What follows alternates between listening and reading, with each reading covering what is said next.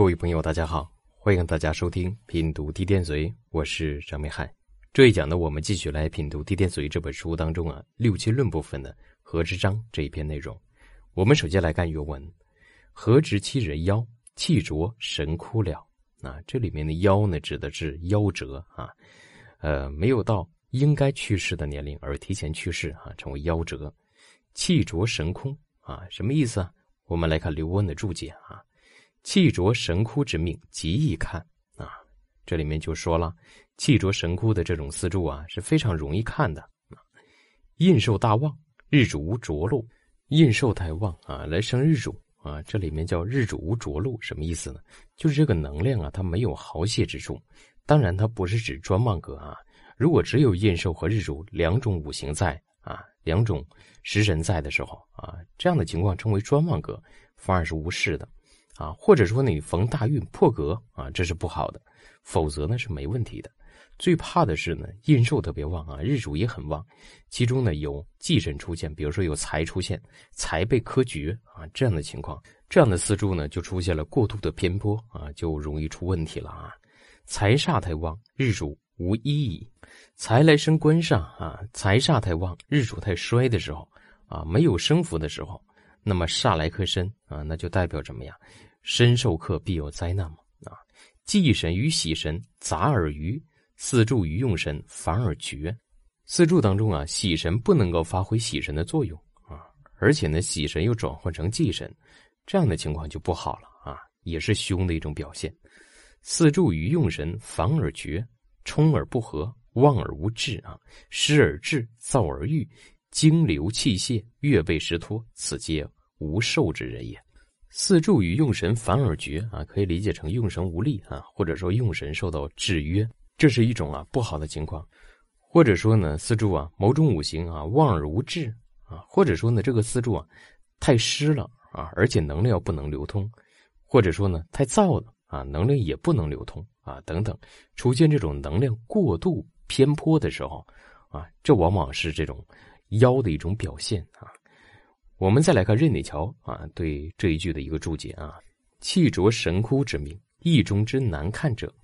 这里面呢，都谈到说这个气浊神枯这种情况是比较好看的啊，或者说这个人呢有妖啊，出现了这个短寿的情况是很好看的。有一个很重要的原因是什么呢？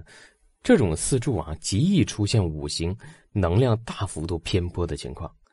比如说呢，这个禄位受克制啊，禄位受伤，或者说四柱当中某一个五行啊，某一个时辰严重的被克伤。我们很容易就能分析出来四柱当中哪一个五行啊是受伤的，而且呢，这种情况往往又是非常明显的。所以呢，无论是刘伯恩还是任铁桥都认为呢，这个气浊神枯呢还是比较好看的啊，很容易看。但是呢，这里面也有不好看的，叫易中之难看者啊。所以容易当中也有比较难的啊。气浊神枯四个字啊，可分言之啊。这里面要分开来论嘛啊。气浊神库一共四个字嘛，分开来论。浊字作以弱字论啊，气浊者日主失令，用神浅薄，忌神深重，提纲与时之不照啊，年之与日之不合，喜冲而不冲，忌合而反合，行运与喜用无情，反与忌神结党，虽不受而有子。这是谈到一个浊啊这样的一种情况。这种浊的情况，实际上就是所讲的用神受制啊，用神无力啊，喜用神出现。但是这个喜用神往往是受制的，不能够发挥啊这个它的作用，这种情况就叫什么？就叫浊的一种表现。但是呢，是不是说用神不发挥作用，这个人一定就会短寿呢？这也不一定啊，这也不见得。那么我们还要看什么呢？还要看用神受克制的程度如何。如果说把用神整个就克伤掉，那么这个四柱的能量偏颇就非常大了，这个人就会导致什么？他的受妖的问题。如果说只是呢，这个用神呢有克制有制约，但是用神呢还没有能够达到被科绝的时候，还能够发挥一些作用的时候，啊，或者说在某一个大运当中啊，它还能起到一些作用，那么这个四柱就不至于啊出现非常严重的偏颇啊，那就在受邀这个方面可能呢就会稍微弱一点，更多的是体现在人生这个事业发展这个程度。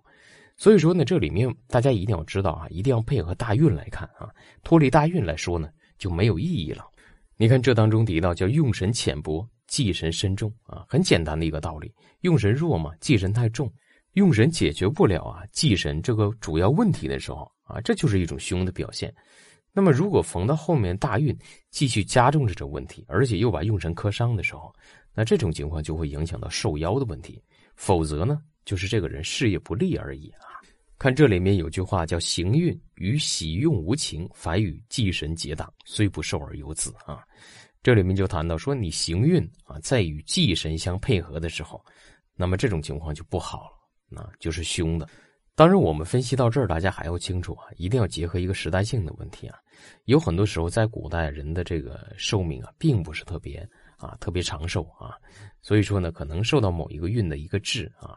稍微严重一点，这个人可能，啊，他就会失去了性命。但我们现代社会当中，由于这个医疗水平啊，这个很发达啊，所以有很多的问题啊就能够治疗，它也是能够解决的。所以这里面大家在分析的时候，还要把时代性的问题考虑进来。神枯者，身弱而印寿太重，身旺而克泄全无，然重用印啊，而财星坏印，身弱无印，而重叠失丧或。金寒水冷而土湿，或火炎土燥而木枯者，皆夭而无子也。这里面我们总结一下，还是呢，其实关键的点还在用神上面啊。这个用神全无啊，没有用神啊，或者说呢，这个四柱当中五行能量出现了大的偏颇啊，这种情况，所以无论是气浊啊还是神枯，大家抓住核心就可以了啊。我们看啊，身弱而印寿太重，身旺而克泄全无。然重用印啊，你比如说身弱用印啊，印寿很本身就很重，那这个时候呢，实际应该用财来克印，但是呢，再行印的运的时候，这个就不好了，叫印动忌神了啊，或者说再逢官运啊，官来生印，继续加重印星啊，这就是凶的表现，或者说呢，身旺而克泄全无，身旺而克泄全无，这就是专旺格嘛啊，行专旺格，用印是好的呀。那如果这个时候出现财星的时候啊，那就变成群比夺财，这就非常凶了，大凶之象啊，所以这也是不好。但究其根本，大家发现还是这个问题啊，财一出现群比来劫财，这不就是某一种五行能量怎么样被克制的太重啊？这样一个原因。所以我们分析的话，你就抓住关键点来分析啊，否则你看啊，这样一条一条的来啊进行说明，我们很难把它清晰的给它记下来啊。再比如说，身弱无印而食伤重叠啊，那身弱，但是还没有印，又出现了食伤啊，那这样的情况不好吗？这个也不一定啊。你假如说身弱有食伤，它形成一个顺局，食伤的转旺，这也可以的啊。